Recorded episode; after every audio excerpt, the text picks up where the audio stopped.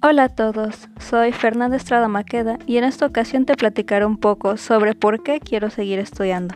Comenzamos.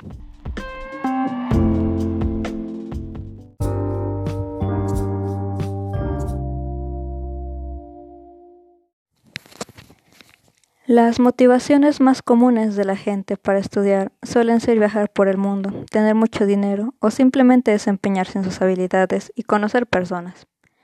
Y hasta hace poco también solía contestar lo mismo. En realidad no había mucho detrás de por qué seguía intentándolo. De hecho, hasta hace relativamente muy poco solo me dejaba llevar por las razones más sensatas, ser alguien en la vida o llegar más lejos que tus propios padres.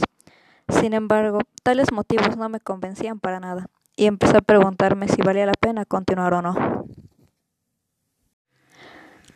Muchas veces solemos pensar que nuestras motivaciones deben ser realmente grandes, impresionantes o ambiciosas, y bajo tal idea comencé a frustrarme hasta que un día como por una revelación, caí en cuenta de que no se necesita una razón increíble para hallar fuerzas y continuar con tus estudios. Tal vez te sorprenda lo simple que es mi motivación. No entraré mucho en detalles, pero el motivo por el que sigo estudiando es tener un hogar propio. Por supuesto, también me interesa conseguir y lograr cosas que otras personas de mi edad tienen en cuenta, en especial conocer distintos lugares en el mundo.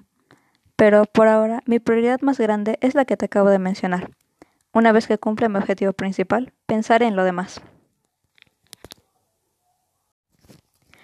Sí, simplemente eso. Un lugar que me pertenezca y en el que encuentre seguridad al volver. No me importa realmente si es un lugar muy pequeño. Y continuar con mis estudios es el camino más seguro para lograr ese objetivo. Por lo que no importa el esfuerzo que tenga que hacer, quiero conseguirlo.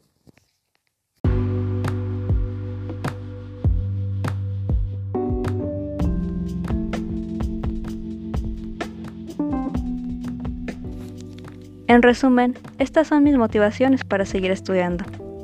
Gracias por escuchar este podcast. Nos vemos.